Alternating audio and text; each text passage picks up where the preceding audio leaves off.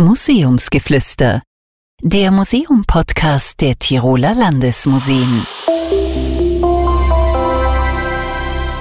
Herzlich willkommen zu Museumsgeflüster. Mein Name ist Michael Zechmann-Kreis und ich bin der Leiter des Bereichs Marketing und Kommunikation der Tiroler Landesmuseen. Mein Gast ist heute ein Namensvetter, Michael Spahn. Michael Spahn ist Volkskundler und Leiter des Tiroler Volkskunstmuseums. Hallo Michael. Hallo Michael, hi. Jetzt werden sich die aufmerksamen Hörerinnen und Hörer wundern, warum er Leiter des Volkskunstmuseums ist, weil wir haben schon dreimal einen Gast gehabt, den Karl Berger, der eigentlich der Leiter des Volkskunstmuseums war damals. Michael, warum bist du das jetzt geworden? Ma, es haben sich da ähm, kürzlich Umstellungen personeller Natur ergeben. Ähm, der Karl Berger ist derzeit einfach äh, als Direktor der Tiroler Landesmuseen tätig und äh, ja, jemand muss äh, einstweilen ihn vertreten und das Tiroler Volkskunstmuseum leiten und diese tolle Aufgabe ist halt nun mir zuteil geworden. Also der Karl Berger ist unser Chef geworden. Genau. Oder, also genau. meiner Also- war er vorher Ah, schon. Stimmt, deiner war vorher schon. Ja, Jetzt genau. ist er meiner auch, genau. Genau. Ähm, ja, wir wollen heute in der Weihnachtsfolge, wir haben jedes Jahr eine Weihnachtsfolge über die Adventzeit sprechen und äh, da vor allem über Adventkalender. Und deshalb gleich mal meine Anfangsfrage, heißt es jetzt Adventkalender oder Adventskalender? Ja, äh, die Sache mit dem S. Ähm, wenn man im Duden nachschaut, dann ist es Adventkalender ohne S, weil das ist die österreichische Version. Ähm, die deutsche Version folglich Adventskalender. Äh, wir im Volkskunstmuseum äh, sprechen zum Beispiel von Kästen und von Kasten und nicht von Schrank, weil wir uns am österreichischen Wörterbuch orientieren. Deswegen bei uns würden wir schon eher zum Adventkalender ohne das S tendieren. Und das ist Aber- Adventkranz, Adventzeit statt Adventszeit und Adventskranz. Ja, Ja. doch. Also wir äh, schauen, dass wir das einigermaßen so durchziehen und die S rauslassen bei diesen Wörtern. Ja. Und woher kommt das generell, dieses Advent? Was heißt das? Die Adventszeit ähm, ist die, die Vorbereitungszeit auf Weihnachten. Äh, das glaube ich ist, ist äh, soweit klar. Äh, und war natürlich ganz lang vor allem äh, religiös sehr bedeutend. Äh, das war eine Fastenzeit. Äh, ich glaube, die Rorate-Messen sind auch ein Begriff, Mir nicht, die man nein? vielleicht noch kennt, ähm, sind ganz früh äh, am Morgen stattfindende Messen, gerade in dieser Voradventszeit, äh, sind seit dem Mittelalter nachweisbar und dienen eben auch so dieser, dieser Vorbereitung auf die Geburt des, des Herrn, so quasi, auf die man da hinfiebert. Also die Ankunft des Herrn. So Genau. Adventus. Ankunft, Advent, genau. Aus dem Lateinischen hergeleitet, richtig. Und du sagst, es ist eine Fastenzeit eigentlich. Das heißt, wir sollten jetzt keine Kekse essen, rein theoretisch. Warum essen wir in der Fastenzeit Kekse?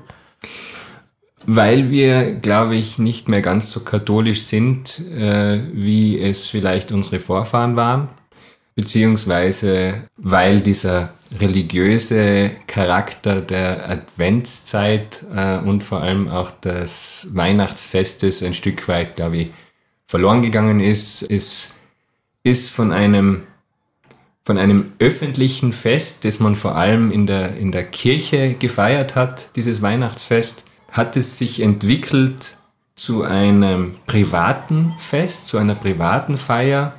Ähm, das ist ja ein, ein Fest für Kinder auch dann geworden und, und im Zuge dessen hat sich einfach der Charakter vom streng religiösen auch geändert zum Familienfest, zur Familienfeier und so weiter. Mhm. Das heißt also, früher war es schon so, dass man eben diese knapp 40 Tage vor Weihnachten eigentlich gefastet hat, zwar die Kekse gebacken hat, aber nicht gegessen hat und dann erst am 24. wahrscheinlich essen Richtig, durfte. also und da der- sind wir weit entfernt. Genau, der, der Feiertag ist äh, der Tag von Christi Geburt und ab da oder und da wird gefeiert, da wird auch natürlich kulinarisch gefeiert und so weiter, ja. Das heißt, es gab auch keine Adventkalender, über die wir heute sprechen wollen, weil da ist ja Essen drin. Ähm, Oder seit wann gibt es diese Adventkalender? Fragen wir mal so. Diese Adventkalender äh, sind eine relativ junge Entwicklung. Ähm, das ist im Prinzip eine Sache des, äh, ja, seit Anfang des 20. Jahrhunderts gibt's Adventkalender, so wie man sie sich jetzt vorstellt, mhm. äh, wo es äh, eine Tageseinteilung gibt, wo man quasi einen Countdown herunterzählt auf das Weihnachtsfest hin. Versuche diese Vorweihnachtszeit irgendwie oder diese Adventzeit irgendwie äh, sichtbar zu machen und diese Wartezeit irgendwie sichtbar zu machen, die gibt es seit circa Mitte des 19. Jahrhunderts. Äh, das waren zunächst irgendwelche Kerbstöcke, an denen man halt entlang gezählt hat oder man hat halt Kreidestriche äh, irgendwo hingemalt. Und das hat natürlich zwei Funktionen. Also zum einen dieses Warten irgendwie erträglicher machen und zugleich äh, irgendwie halt auch so die pädagogische Funktion, Geduld und Beherrschung den Kindern auch ein bisschen zu vermitteln und natürlich auch brav sein, weil wer nicht brav ist in dieser Vorweihnachtszeit, kriegt natürlich weniger oder im schlimmsten Fall gar keine Geschenke. Mhm. Das ist natürlich, ja. Und äh, es gibt da ein, ein Beispiel äh, aus unserer Region auch, das einige vielleicht sogar kennen, das ein bisschen verwandt ist damit. Der Brauch, äh, Strohhalme in eine Krippe zu legen, also kleine Strohhalme in die Krippe hineinzulegen, das darf man machen an jedem Tag, an dem man brav war. Mhm. Weil jeden Tag, an dem man brav war, trägt man dazu bei, dass das Christuskind oder das Jesuskind dann weicher liegt. Also auch da jeden Tag quasi das Bett bereiten oder das Lager bereiten für das Jesuskind. Das ist auch so ein Brauch, der eben auch daher kommt, dass sich dieses Weihnachten auch ganz stark vom streng religiösen Fest in der Kirche und im kirchlichen Umfeld entwickelt hat, zu einem privaten Fest und vor allem auch zu einem Kinderfest. Aber ist es eine katholische Erfindung? Weil ich, ich erinnere mich an eine Folge mit dem Karl Berger, eben mhm. damals, die Weihnachtsfolge, wo ich glaube, er gesagt hat, dass der Adventkranz eine evangelische Erfindung eigentlich ist, mhm. keine katholische. Ähm, ist der Adventkalender eine katholische Erfindung? Es sind tatsächlich beide Dinge äh, aus dem protestantischen Bereich, aus dem äh, evangelischen Bereich stammend. Äh, der erste Adventkranz äh, soll in Norddeutschland vermutlich in einem Kinderwohnheim äh, aufgestellt worden sein. Anfänglich mit anscheinend noch 24 Kerzen, erst später dann die Reduktion auf vier Kerzen. Mhm. Und ja, auch aus dem protestantischen Raum kommen auch diese Adventkalender eigentlich. Also das ist auch keine katholische Sache eigentlich in dem Sinne. Wir haben gerade gehört, die Rettung vorbeifahren. Das ist, weil wir hier in meinem äh, äh Büro aufnehmen und es ist mittlerweile in, glaube ich, jeder unserer Podcast-Folgen fahren einmal die Rettung oder die Feuerwehr durch die Aufzeichnung. Das gehört schon zur Tradition hier dazu. Diese Adventkalender, die also protestantisch ursprünglich sind, jetzt katholisch, oder sind sie wirklich katholisch oder kann man das als bürgerlich bezeichnen? Bürgerlich oder katholisch. Ähm, es hängt damit zusammen, dass äh, Weihnachten per se zu einem, zu einem bürgerlichen Fest wird. So, das beginnt, wie schon gesagt, im 19. Jahrhundert in der Biedermeierzeit. Da beginnt es, dass man Weihnachten ist das Daheimfest, wo man in der Wohnung mit der Familie feiert. Mhm. Und ja, Adventkalender sind protestantisch schwierig zu beurteilen. Die ersten äh, Adventkalender stammen halt aus Norddeutschland, was traditionell äh, gesehen eher protestantisch geprägt ist. Der erste kommt in, in Hamburg raus und äh, ist eigentlich eine Weihnachtsuhr, also schaut auch anders aus, als wir das heute kennen. Also es ist ein Zeiger, den man jeweils einen Tag weiterschieben kann im, im Kreis.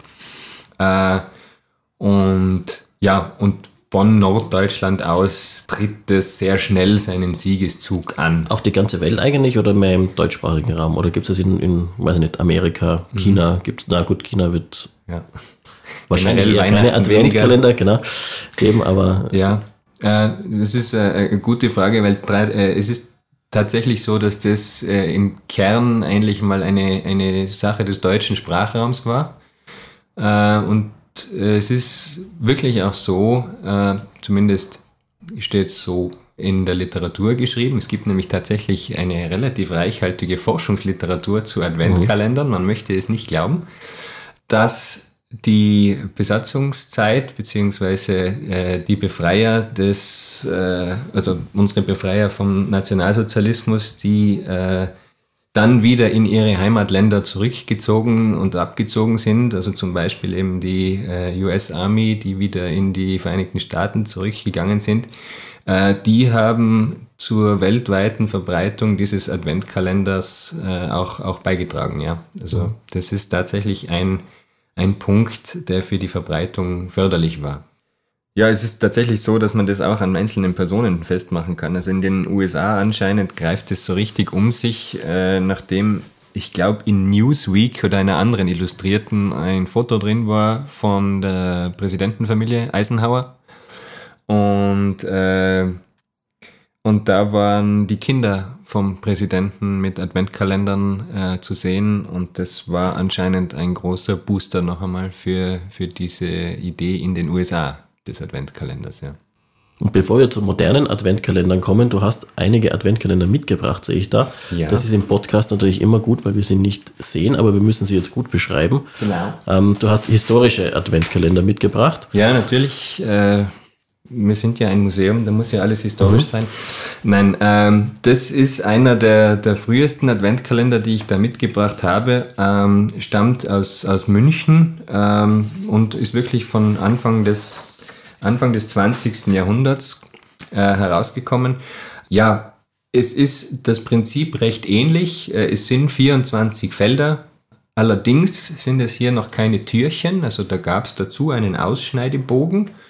Und da äh, konnten Kinder die einzelnen Marken ausschneiden. Also man sieht da äh, verschiedene äh, Motive, wo das Christkind und seine Helfer äh, das Weihnachtsfest vorbereiten. Und Darf die hat man ausgeschnitten und musste man da aufkleben dann. Aha, das ist so eine Art Panini. Äh, Das ist Bild, so also- fast ein bisschen so Sammelalbummäßig, ja. genau. Ich kann es vielleicht ganz kurz beschreiben, dass man dass man sich ein bisschen vorstellen kann.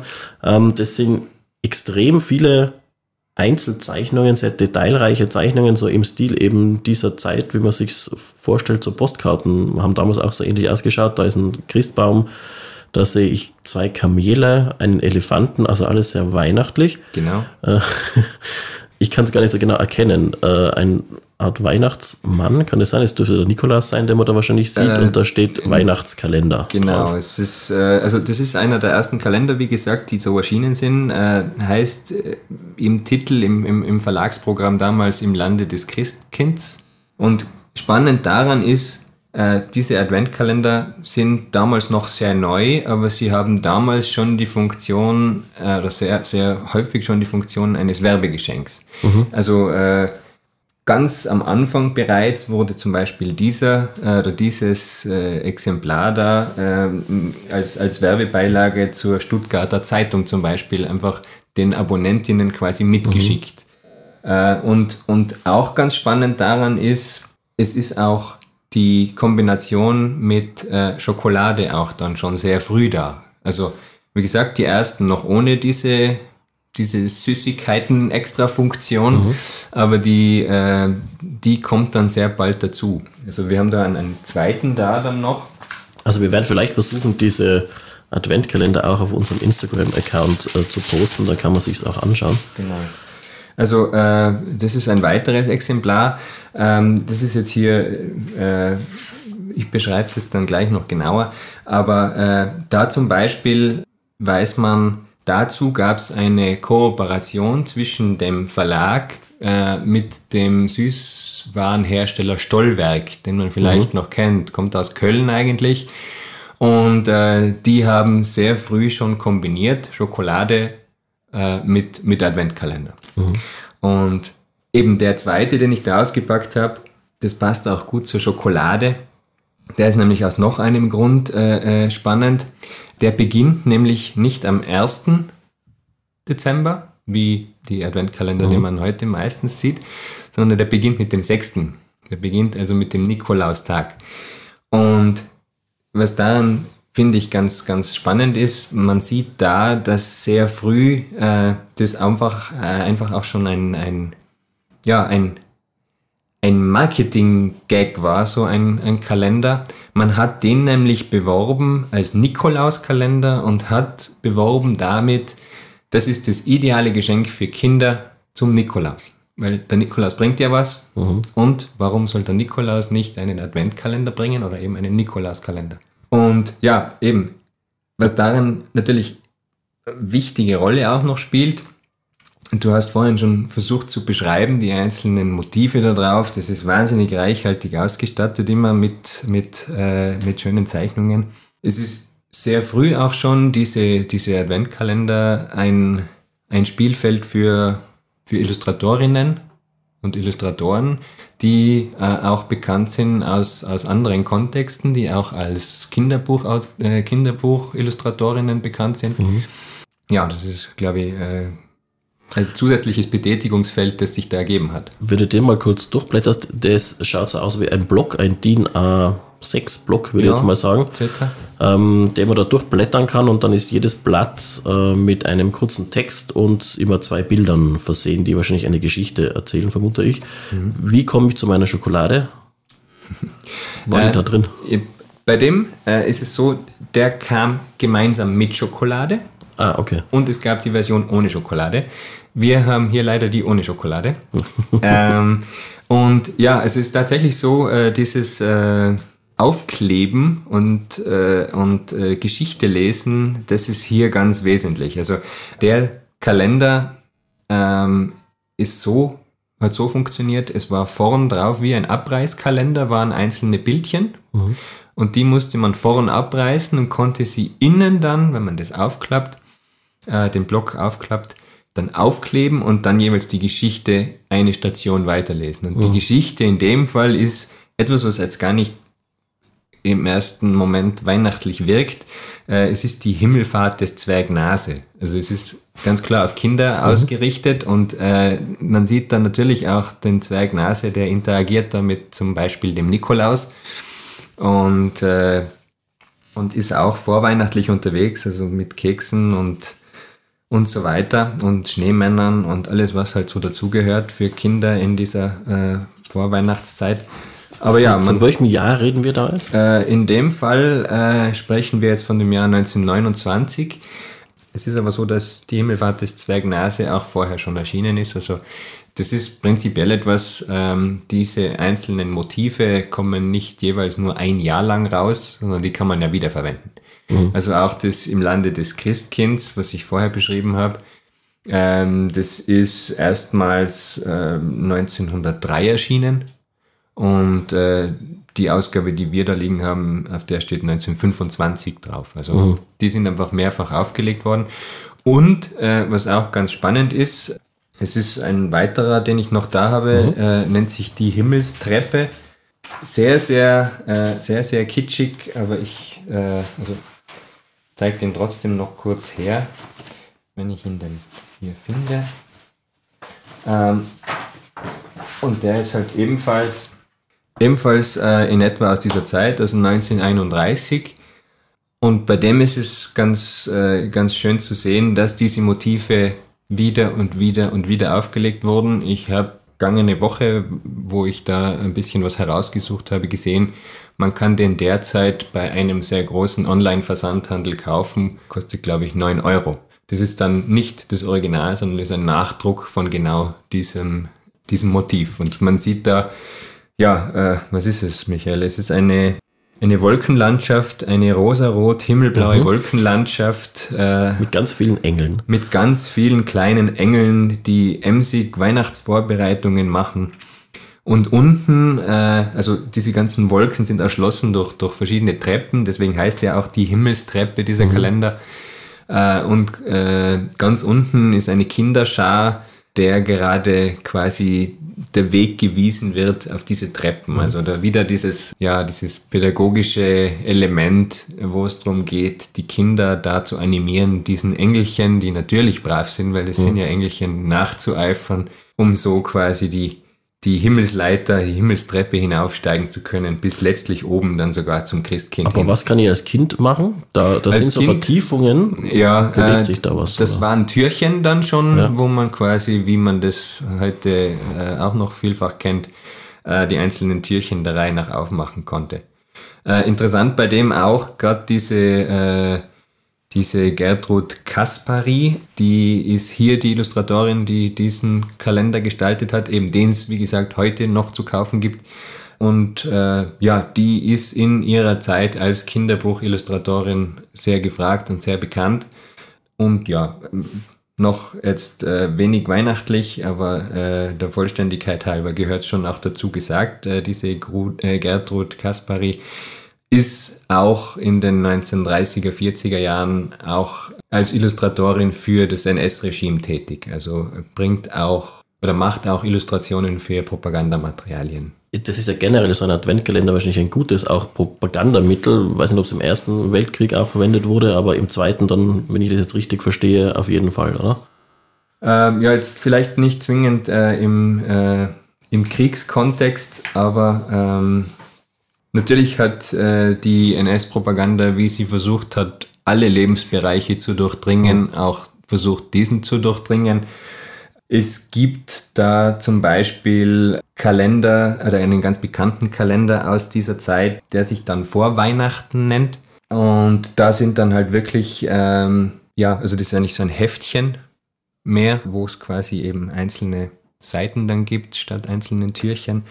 Und da sind halt dann schon äh, Bastelanleitungen für NS-konformen Christbaumschmuck äh, oder Weihnachtsbaumschmuck dann äh, enthalten oder Backrezepte für Süßgebäck in, in diversen einschlägigen Formen dann natürlich und so weiter, ja.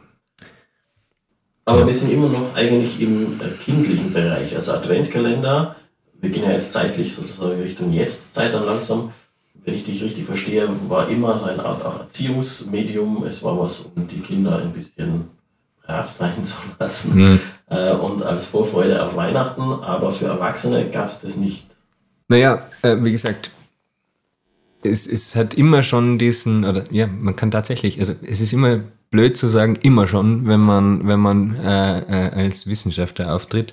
Aber bei diesem Thema ist es tatsächlich so, dass in der frühesten Phase schon dieser Marketing-Charakter und dieser Werbegeschenk-Charakter bei äh, Adventkalendern einfach gegeben war. Und ja, natürlich richtet sich das vielfach an Kinder, ähm, wie wir heute wissen, gibt es natürlich mittlerweile ganz andere Ausformungen. Also ich habe da dabei einen Adventkalender rubbellos.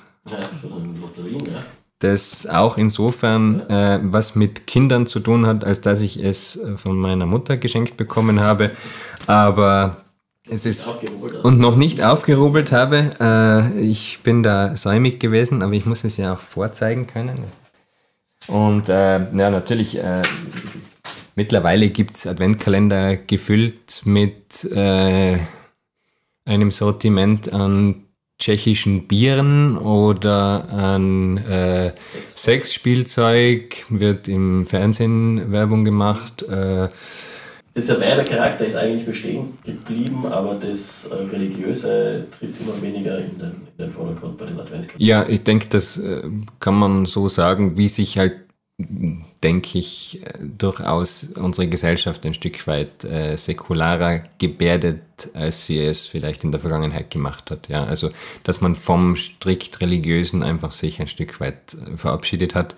Äh, was aber nichts äh, an der, an der Funktion dieses Kalenders irgendwie ändert. Äh, es ist auch für sehr säkulare Menschen das Weihnachtsfest eines, dem sie sich kaum entziehen können.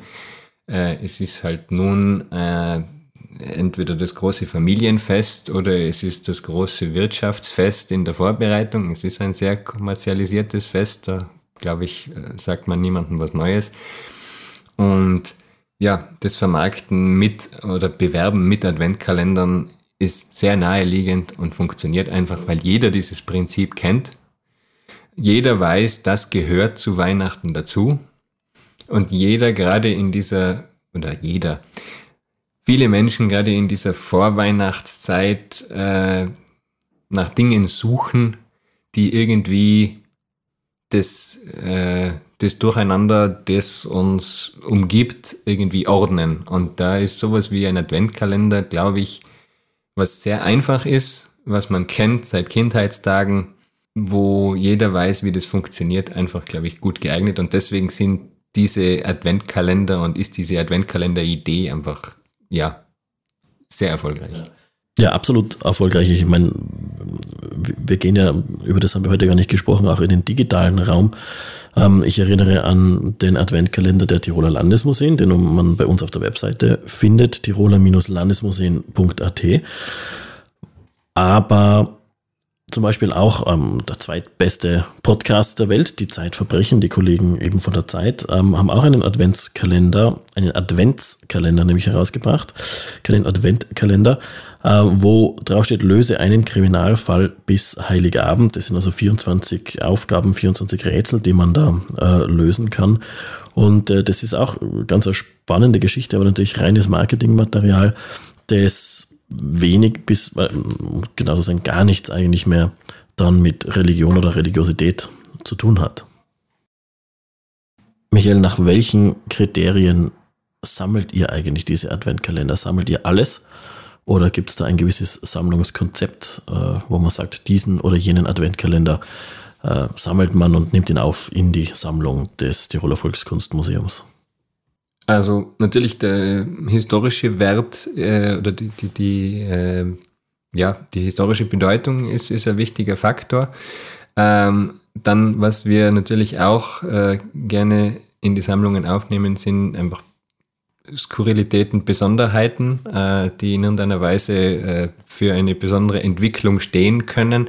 Also in dem Kontext zum Beispiel äh, anhand dieses Kalenders da mit dem äh, halbnackten Mann mit äh, weiblicher Begleitung auch auf dem Kalender drauf. Äh, daran lässt sich einfach gut zeigen, zum einen äh, dieser Charakter äh, von Adventkalendern als, als, äh, als Werbegeschenk, als Beigabe zu Publikationen, zu Zeitschriften und so weiter und zum anderen dieses Entfernen vom, äh, von religiösen Inhalten und so weiter. Und ansonsten für unsere Sammlung ganz wesentlich natürlich äh, ist natürlich der Erhaltungszustand auch nicht ganz unwichtig. Äh, also wenn jetzt da äh, diverse Ecken fehlen, ist uns das natürlich auch nicht so recht. Äh, und ansonsten natürlich ist für uns wichtig, dass es eine Geschichte dazu zu erzählen gibt. Wenn das irgendwie ein spezieller Adventkalender ist, weil äh, die Besitzer in äh, besondere Dinge damit verbinden kann, äh, besondere Erinnerungen dazu äh, mitteilen kann. Das wird ja für uns mit dokumentiert. Wir sammeln ja nicht nur das Objekt, sondern vor allem auch ganz wichtig ist für uns immer die Geschichte zum Objekt. Ähm, und ja, wenn wir da besondere Stücke kriegen können, äh, nehmen wir die gerne in die Sammlung auf. Andererseits ist es so, dass jetzt äh, Adventkalender kein Sammlungsschwerpunkt des Volkskunstmuseums sind. Ja.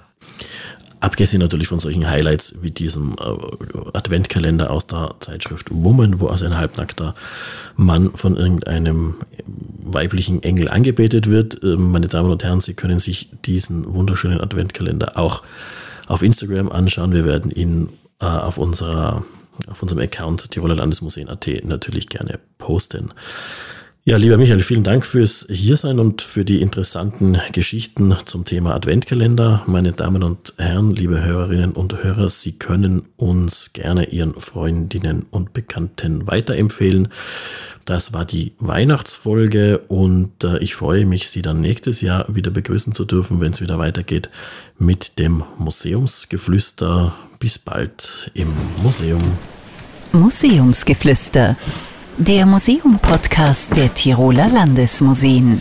Blicke hinter und vor die Kulissen der Museumsarbeit.